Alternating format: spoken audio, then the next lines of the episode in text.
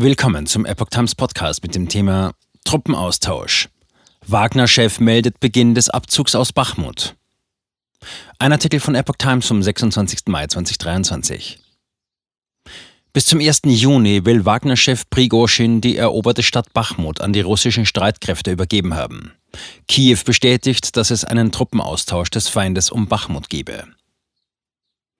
Die russische Privatarmee Wagner hat nach Angaben ihres Chefs Jewgeni Prigozhin mit dem Abzug der eigenen Truppen aus der eroberten ostukrainischen Stadt Bachmut begonnen. Bis zum 1. Juni solle die Stadt komplett den regulären russischen Streitkräften zur Kontrolle überlassen werden, sagte Prigozhin in einem am Donnerstag veröffentlichten Video. Die Wagner-Truppen würden sich zur Erholung und Vorbereitung auf die nächsten Einsätze in ihre Lager zurückziehen. Nach einer Pause seien sie für neue Gefechtsaufgaben bereit, sagte Prigozhin. Die ukrainische Seite bestätigte, dass es einen Truppenaustausch des Feindes um Bachmut gebe.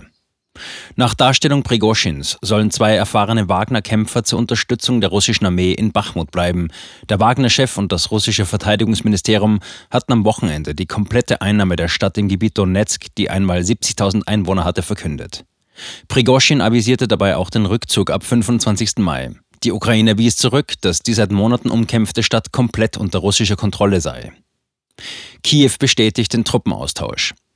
Die ukrainische Vizeverteidigungsministerin Hanna Malja sagte am Donnerstag, die Wagner-Truppen in den Vororten von Bachmut würden durch reguläre russische Soldaten ersetzt.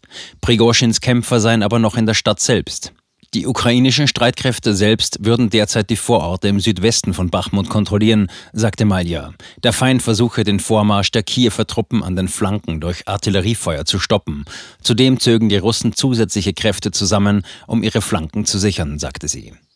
Nach Darstellung Maljars wurden auch Vorstöße der russischen Truppen in verschiedenen Richtungen zurückgeschlagen und verhindert. Die Aktionen der Russen hätten keine Erfolge, meinte sie. Insgesamt bleibe der Osten des Landes das Epizentrum der russischen Angriffe. Die Angaben der Kriegsparteien zum Verlauf der Kämpfe lassen sich meist nicht unmittelbar unabhängig überprüfen. Prigozhin veröffentlichte am Abend beim Online-Dienst Telegram auch ein Video von einem Gefangenenaustausch am Donnerstag.